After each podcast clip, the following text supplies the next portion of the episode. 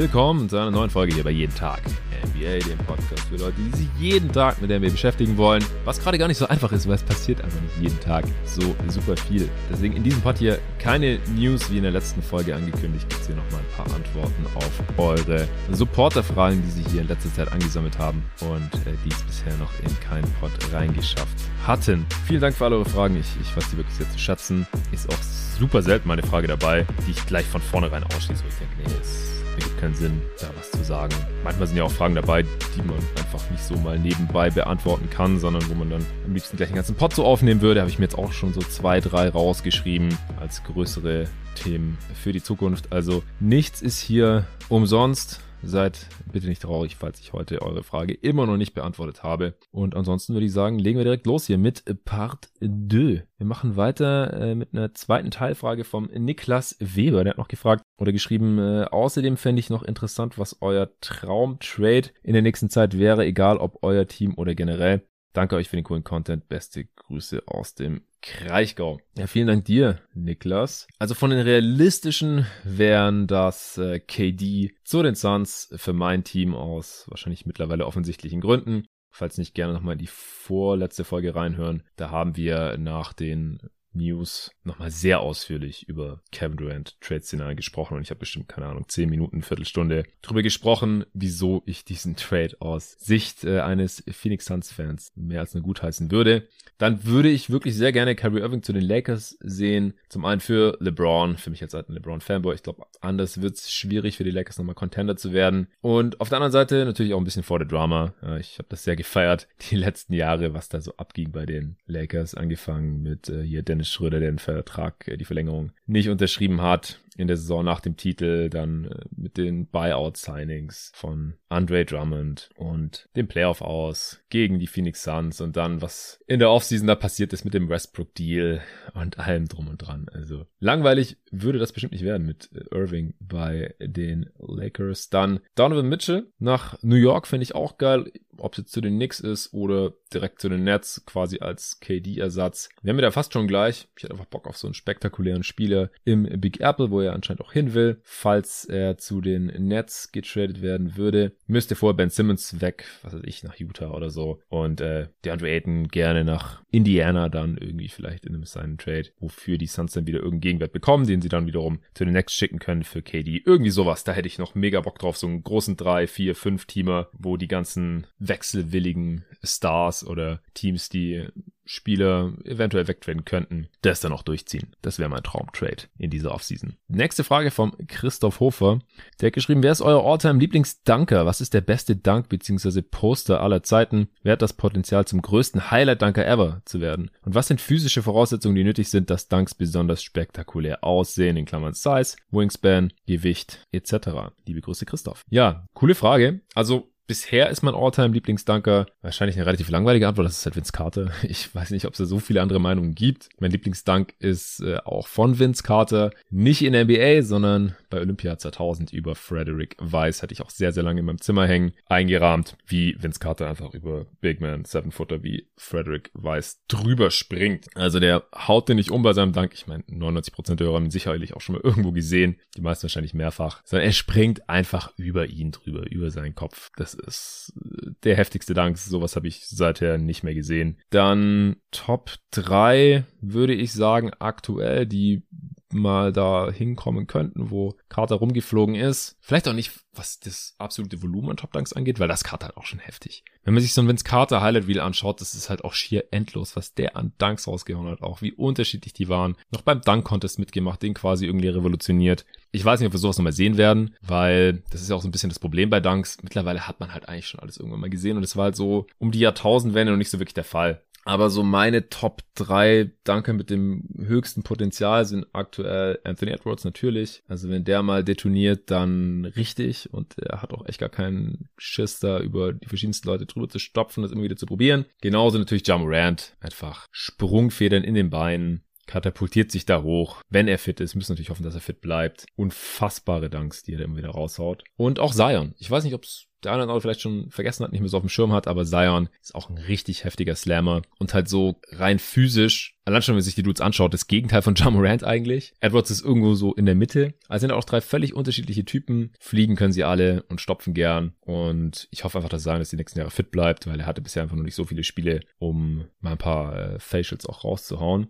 Aber der Typ ist auch einfach nur heftig. Also wie er diese Masse da nach oben katapultiert bekommt, Kopf über Ringniveau und dann das Ding da durch die Reuse zimmert. Also der hatte auch schon ein paar heftige Dunks. Vor allem auch bei Duke damals. Und was sind die physischen Voraussetzungen? Also ich glaube, man darf nicht zu groß oder lang sein. Ihr habt vielleicht gemerkt, keiner von meinen genannten war jetzt über zwei Meter. Weil Spieler, die sehr groß sind, die müssen einfach nicht so springen. Dann sieht das einfach nicht ganz so beeindruckend aus. Können die Spieler natürlich nichts für, aber sehe ich halt so. Da müssen sie natürlich springen können aus offensichtlichen Gründen. Am besten so Kopf auf oder über Ringniveau, das ist ganz praktisch. Und dann brauchen sie auf jeden Fall, das ist nicht kein physisches Attribut, aber sie brauchen halt diese Fearlessness, diese Unerschrockenheit, einfach Facials zu versuchen. Weil 360 im, im Fast Break ist auch ganz nice, aber ich mag halt die Dunks in Traffic gegen ein, zwei, drei Defender, gegen Shotblocker, über Dudes drüber, die auch physische Ausnahmeerscheinungen sind. Man braucht natürlich auch dann die Power, um den Kontakt zu absorbieren, haben auch alle drei. Da natürlich Edwards noch mehr als Morant und Zion noch mal mehr als Edwards um den Verteidiger dann vielleicht auch umzuhauen, in der Luft wegzuschieben, and one zu slammen. Man braucht auf jeden Fall auch Technik, was den Absprung angeht. Ist es ein One-Foot-Leaper, ein Two-Foot-Leaper? Wie können sie da die, die Kraft in vertikale und natürlich auch noch ein bisschen horizontale Bewegung übersetzen? Das ist natürlich auch noch wichtig. Und natürlich braucht man auch die Skills, dass man überhaupt spielt. Weil wenn man selten bis nie spielt, dann hat man auch wenig Gelegenheit zu danken. Es gab ja immer wieder so Dudes, die dann im Dunk-Contest irgendwie krass waren, wie was ich, Flight White oder wie ist der von den Jazz nochmal, der mal einen Dunk-Contest gewonnen hat. Fällt mir jetzt gar nicht ein, ich schau gleich nach. Äh, und Derrick Jones Jr. zum Beispiel, Airplane Mode. Gute Danke, nicht die besten aller Zeiten, aber die haben halt auch wenig in-game machen können oder weniger, als wenn jetzt irgendwie 30, 35 Minuten pro Spiel gespielt hätten, wie es halt ein Zion, ein Morant oder auch ein Anthony Edwards äh, die letzten Jahre tun, wenn fit. Also bei allen dreien hoffe ich natürlich auch, dass sie fit bleiben können. So, wo haben wir die Slam Dunk Contest Winners? Ich schaue gerade nochmal nach. Jeremy Evans, hatte ich gerade von den Utah Jazz 2012 gewonnen. Ja, viele kennen den Namen vielleicht gar nicht, ist auch schon zehn Jahre her. Glenn Robinson III hat auch mal gewonnen. 2017 hatte ich schon verdrängt. Auch schon aus der Liga draußen, hat nicht so viel gespielt. Wer könnte mir jetzt den besten Glenn Robinson III In-Game Dunk nennen? Also ich könnte ihn nicht nennen. Auch Obi Toppin spielt nicht so super viel, der dieses Jahr gewonnen hat. Anthony Simons ist so der In-Game-Dunker. Also die Slam Dunk Champs, finde ich, äh, sind dann nicht immer die besten Kandidaten, um auch die besten Dunker all time zu sein. Also da fällt halt Vince Carter schon ein bisschen raus. Zach Levine hatte auch krasse In-Game-Dunks, der ja 15 und 16 gewonnen hat. Blake Griffin 2011 ist auch einer meiner Lieblings-Dunker all-timer. Er kommt nicht ganz ran an Vince Carter. Auch LeBron hat natürlich heftige In-Game-Slams gehabt. Aber er, Kerner, der VC, das ist der Mann. Die nächste Frage kommt von Oliver Schroth. Sehr interessant. Er schreibt, es wird ja oft oft drüber geredet, ob Spieler in, in Anführungsstrichen auf derselben Timeline sind. Doch wie hoch ist dafür eurer Meinung nach die Altersspannweite. Beispielsweise finde ich es bei den Raptors in dem Bezug schwierig, da Trent und Barnes beide sehr jung sind, in Klammern 23 und 20, während Fred Van Vliet und Siakam beide schon 28 sind und Post-Prime wären, wenn vor allem Barnes seine Prime erreicht. Ab wann würde man die Timeline gegen ein Win-Now-Roster tauschen? In Klammern beispielsweise Suns, die für Paul traden, der deutlich älter als der Rest des Kerns ist. Also ich habe da viele Gedanken zu. Mir wird da teilweise auch zu extrem agiert in der NBA was die Timeline angeht. Ich erinnere mich da immer wieder zurück an so einen Fall, als ich gerade so zum Hardcore-NBA-Fan wurde. Es hat mich damals ein bisschen gewundert, dass halt Vince Carter weg wollte, nachdem sie Chris Bosch 2003 gedraftet hatten. Ja, damals hieß es halt, ja, Carter will weg, so die Raptors sind zu schlecht und er will gewinnen. Und am Ende hat ja Carter sogar länger gespielt als Chris Bosch äh, und Carter hat im Endeffekt nie was gewonnen in seiner langen Karriere. Bosch wollte dann 2010 auch weg, viele Jahre später. Auch weil im Vince Carter Trade, nachdem er den forciert hatte, äh, ja nichts von Wert von New Jersey zurückgekommen war, hatten die Raptors dann relativ schwer, da ein sehr gutes Playoff-Team aufzubauen. Und Bosch hat ja dann in Miami zwei Ringe geholt. Und ich habe mich dann im Nachhinein immer gefragt, so was hätten die denn zusammen erreichen können, ja, wenn Carter noch ein paar Jahre da geblieben wäre und mit seiner Prime dann mit einem jungen Chris Bosch zusammengezockt hätte, der die Raptors ja auch ein paar Mal in die Playoffs geführt hat, aber alleine halt nicht weiterführen konnte und dann erst eben mit Wade und LeBron bis in die Finals gekommen ist und dann auch zum NBA-Champ. Also zusammen hätten sie ja vielleicht mal was reißen können. Ist jetzt halt so ein Beispiel, das äh, mir im Kopf geblieben ist. Und um die Frage zu beantworten, wann man solche Trades einstielen sollte, also solange man insgesamt gut genug ist, müssen nicht alle besten Spieler gleichzeitig auf der Höhe ihres Schaffens sein, finde ich. Also wenn manche Spieler Anfang 20 sind und andere Ende 20 oder so, dann sind die Anfang 20 natürlich noch nicht auf ihrem Zenit und die Ende 20 schon, aber man kann ja trotzdem als Team gut genug sein, um um Titel mitzuspielen. Da muss man dann nicht unbedingt die Anfang 20-Jährigen um jeden Preis wegtraden für Win-Now-Player, die Ende 20, Anfang 30 sind. Ich finde, der Chris Paul-Trade, der passt da auch nicht so hundertprozentig rein, weil da hat man ja nicht wirklich junge Spieler von Wert abgegeben. Den Chris Paul-Trade hat man gemacht, weil man dafür halt äh, in erster Linie Kelly Rubio abgegeben hat, natürlich Ricky Rubio, der natürlich direkt von Chris Paul ersetzt wurde. Ein First Rounder, das war der 30. Pickets in der 22er Draft und halt Spieler wie äh, Ty Jerome und Jalen LeCue, die entweder jetzt schon keine NBA-Spieler mehr sind äh, oder wahrscheinlich auch keine werden. Also das war einfach auch extrem günstig. Den Trade muss man natürlich machen für so ein Upgrade von Rubio auf Chris Paul, auch weil Chris Paul einfach extrem gut zu diesem Core gepasst hat. Spielerisch. So ein Trade macht man jederzeit. Vor allem, wenn man in der Vorsaison schon nur sehr knapp an den Playoffs gescheitert ist. Wir erinnern uns, die Suns waren ungeschlagen in der Bubble und äh, wenn ein anderes Team eine Niederlage mehr gehabt hätten, die Blazers wären das, glaube ich, gewesen, dann wären die Suns direkt in die Playoffs gekommen, noch vor Chris Paul und ohne Rubio, der zu dem Zeitpunkt verletzt war, by the way. Weil ansonsten läuft man ja auf Gefahr, man tradet halt, halt den jungen Spieler weg, dann kommt irgendein Allstar rein und dann äh, zementiert man sich so ein bisschen im Mittelmaß fest. Das äh, sollte natürlich dann nicht der Fall sein, sondern wenn man sowas macht, dann sollte man dann schon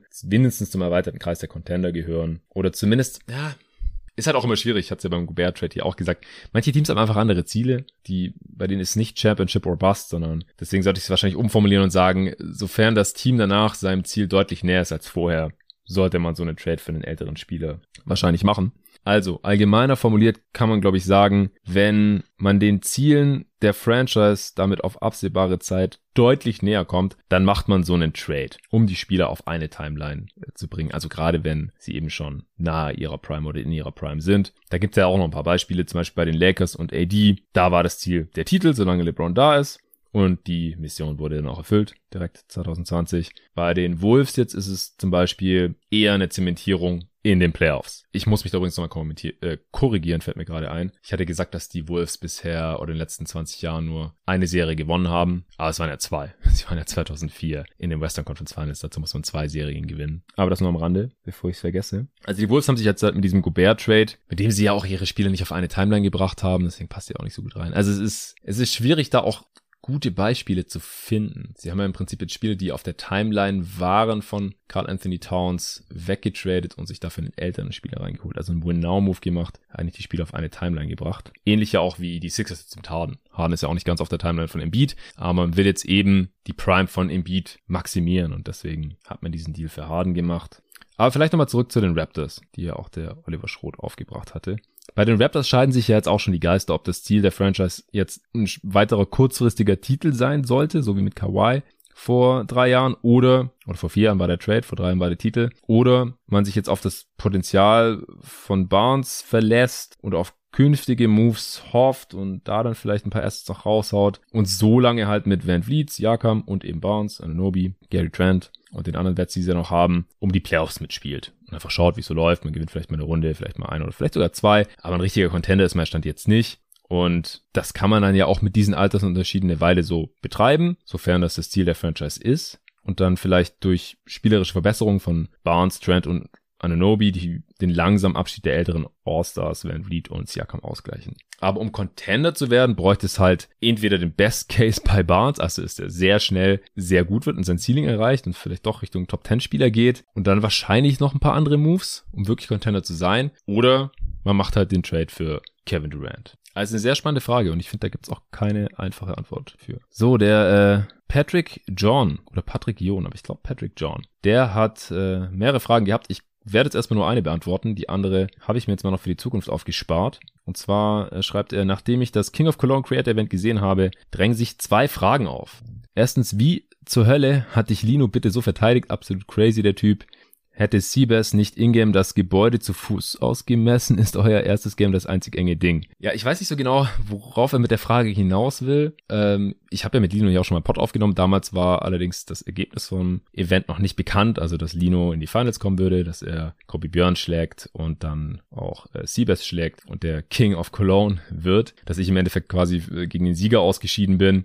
Das durften wir damals im Pod noch nicht thematisieren. Wollten wir natürlich auch nicht, weil wir nicht die Spannung rausnehmen wollten. Aber da haben wir ja schon relativ viel über unser Matchup gesprochen und ja, ich kann es nur nochmal wiederholen. Lino ist ein ganz ekliger Defender und auch deutlich kräftiger, als er aussieht. Also ich bin, bin schwerer als Lino, vielleicht auch stärker, aber er hat einfach eine sehr gute Technik und eine super Core Strength, dass ich ihn jetzt nicht easy überpowern konnte im Post. Ich bin auch ehrlich gesagt gar nicht so der Post-Up-Spieler. Ähm, ein großer Teil von meinem Skillset geht einfach direkt verloren, wenn ich nicht 5 on 5 Full Court spiele. Ich mache viel in Transition, ich mache auch viel Abseits des Balls und äh, das ist halt im One-on-One -on -One und in, in, der in dem Gym da von Paul Gude alles äh, weggefallen oder halt nicht so zur Geltung gekommen. Und was Lino natürlich auch in die Karten gespielt hat, war, dass ich nicht fit war. Ich will jetzt keine Ausrede finden, aber ist einfach so. Ich bin mittlerweile auch schon wieder deutlich fitter als damals. Und das auch mein Wurf an dem Tag. Und ich bin halt ein streaky Shooter. Ich habe einfach Tage, da, da fühle ich Ich habe Tage, da fühle ich es nicht. An dem Tag habe ich es nicht gefühlt. Deswegen habe ich kaum Jumper genommen. Vor allem haben die Dreier ja auch nur einen Punkt gegeben. Genauso wie alle anderen Würfe. Das hat es mich noch unattraktiver gemacht. Also der, der Jumper war eigentlich keine Option für mich in diesen Games. Und dann war es super schwer gegen Lino überhaupt zu scoren. Und ich bin froh, dass ich irgendwie mal 4-2 geführt habe zwischendurch im ersten Spiel und ich hatte dann einfach überhaupt nicht die Kondition, um irgendwie noch diesen letzten Punkt zu machen und Lino eben schon und dann habe ich das erste Spiel noch verloren. Beim zweiten äh, stand es mal noch kurz 3-3 und dann ja war der Ofen halt relativ schnell aus. Also nochmal größten Respekt an Lino, der hier jede Runde gewonnen hat, nur ein Spiel verloren hat, äh, das zweite Finalspiel gegen Seabass, für die Leute, die es nicht gesehen haben, auch Respekt an Seabass, der ist als ältester Teilnehmer, der ist nochmal zwei Jahre älter als ich, glaube ich, bis ins Finale geschafft hat und auch sichtlich platt war, aber der hat einfach Ball-Skills. Äh, Lino hat ihn den deutschen Luka Doncic genannt. Wenn man sich da seine Machine Gun Dribbles anschaut und seine Drives und dann seine Stepback-Dreier, äh, die er trotzdem genommen hat, auch wenn sie nur einen Punkt geben, anschaut, dann sieht man auch, wo der Vergleich herkommt. Aber mich jetzt auch immer so ein bisschen an Harden erinnert irgendwie. Also war sehr, sehr spannend, sehr, sehr beeindruckend auch und äh, ein würdiges Finale auf jeden Fall. Und nochmal Glückwunsch an Lino an der Stelle. Wie gesagt, wer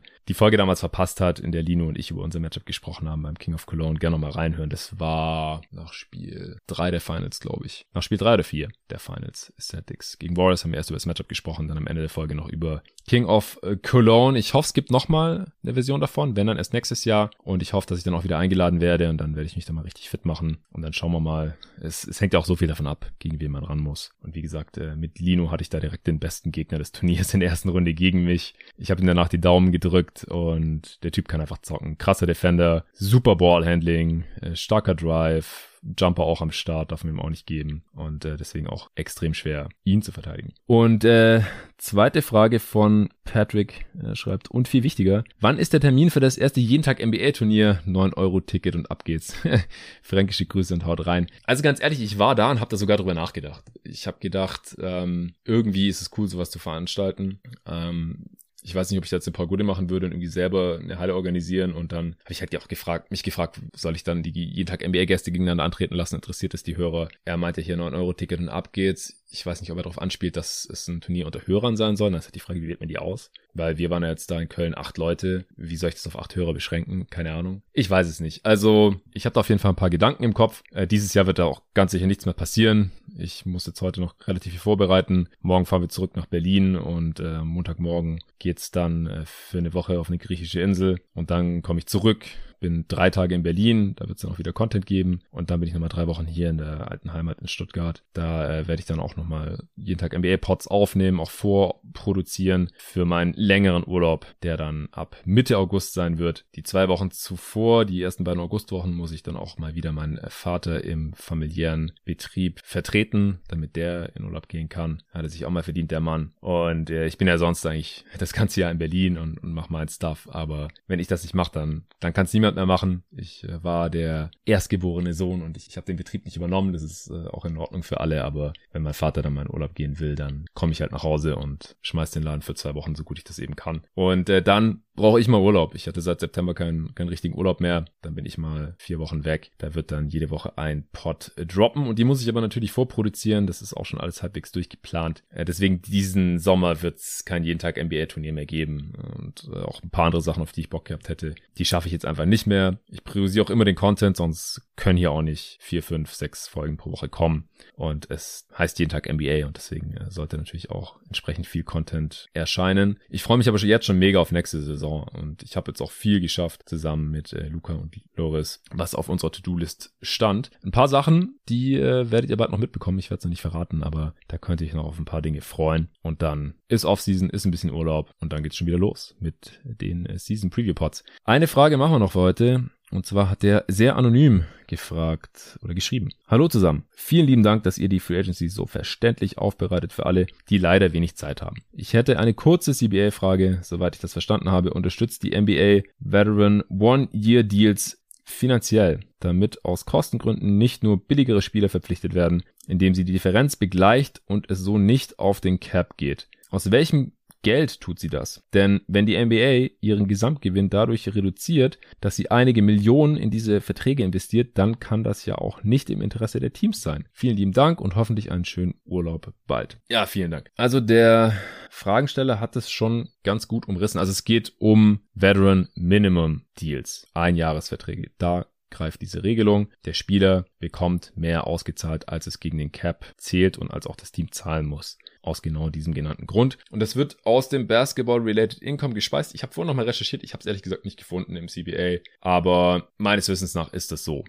Alle Deals orientieren sich ja am Basketball-Related Income. Also was die Liga mit allem, was mit Basketball zu tun hat, verdient. Und daran orientieren sich die Deals, die jetzt gerade auch überall unterschrieben werden. Ich sage hier im Potzer immer, ja, Harden hat für 68 Millionen unterschrieben. Aber dieses Geld, das bekommt er ja auch nur brutto, sofern die Ligaeinnahmen genauso reinkommen, wie es die NBA erwartet. Daran orientiert sich der Salary Cap, also an den Vorjahreseinnahmen was man eben erwartet. Und dann bekommen die äh, Spieler eben prozentual am Salary Cap gemessen diese Deals. Also es sind nicht unbedingt die Zahlen, die reported werden, 100 Millionen oder 200 Millionen, sondern die sind nicht fi fix, sondern es ist immer abhängig vom tatsächlichen Einkommen der Liga, dem Anteil, den die Spieler davon bekommen und dann wiederum vom jeweiligen Anteil der Team Salary Caps. Die Zahlen sind immer der jeweilige Prozentsatz vom festgelegten Salary Cap der kommenden Saison und dann halt mit den entsprechenden Raises. So. Und vom Basketball Related Income, vom BRI, wird meines Wissens ein kleiner Teil einbehalten von der Liga, also wird schon rausgerechnet aus den Salary Caps, aus denen dann halt solche Sachen bezahlt werden. Da werden auch noch andere Sachen von bezahlt. Die NBA bezahlt ja auch äh, zum Beispiel die G-League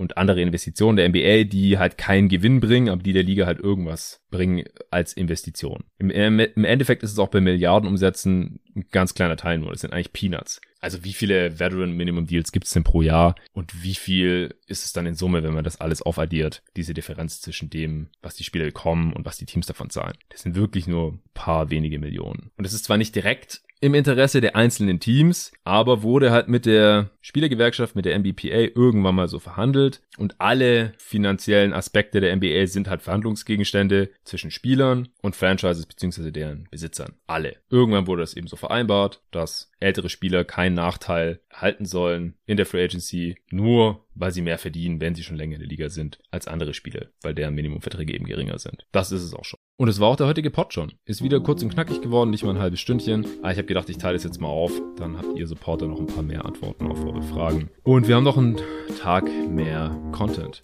So, es gibt jetzt nur noch die eine Möglichkeit, dass Kevin Durant morgen am Sonntag eventuell getradet wird oder heute Nacht noch, Samstag auch Sonntag. Dann würde ich morgen noch irgendwie, sobald ich wieder zurück bin in Berlin, Emergency Pod aufnehmen. Ansonsten wird es so ablaufen, wie ich schon Ende der letzten Folge angekündigt habe. Sofern zwischen dem 11. und 18. ein KD-Trade kommt, dann äh, wird hier zum ersten Mal in der Geschichte von knapp 550 Folgen jeden Tag NBA nicht meine Wenigkeit den Pod äh, hosten. Beziehungsweise Arne hat mal zwei Pods gehostet, aber da war ich dabei als, als quasi als Gast bei den Suns Previews. Ähm, aber es wird dann ein Pod erscheinen ohne Jonathan Walker, gehostet von Luca Cellar und äh, mit entweder David oder Tobi dann als äh, Experten oder sogar beiden. Wir werden sehen, falls dieser Trade überhaupt zustande kommt und falls nicht. Es kommt auf jeden Fall diese Woche der Pod mit André Vogt, wahrscheinlich am Donnerstag dann und dann nächsten Dienstag, wenn ich wieder zurück bin, hoffentlich ein bisschen erholter. Dann äh, werden wir über die Summer League sprechen. Es wird ein News-Update-Pod geben mit allem, was eben dann passiert ist. Sollte Durant getradet worden sein, werde ich natürlich auch noch mit Senf zu abgeben. Vielleicht gab es einen Kyrie-Trade, vielleicht einen Aiden-Trade, wir werden sehen. Und dann können wir vielleicht auch endlich mal erste Power Rankings aufnehmen oder die besten und schlechtesten Off-Seasons 2022 küren. Ich bin sehr gespannt. Nochmal vielen Dank für euren Support bis hierher. Allen Dank fürs Zuhören, allen Fragen stellen und danke für die interessanten Fragen. Ich hoffe, äh, der Pod hier mit den Antworten war auch interessant und wir hören uns dann wieder am Donnerstag im vorher aufgenommenen Pod mit Dre und dann in der folgenden Woche am 19. oder 20. Bis dahin.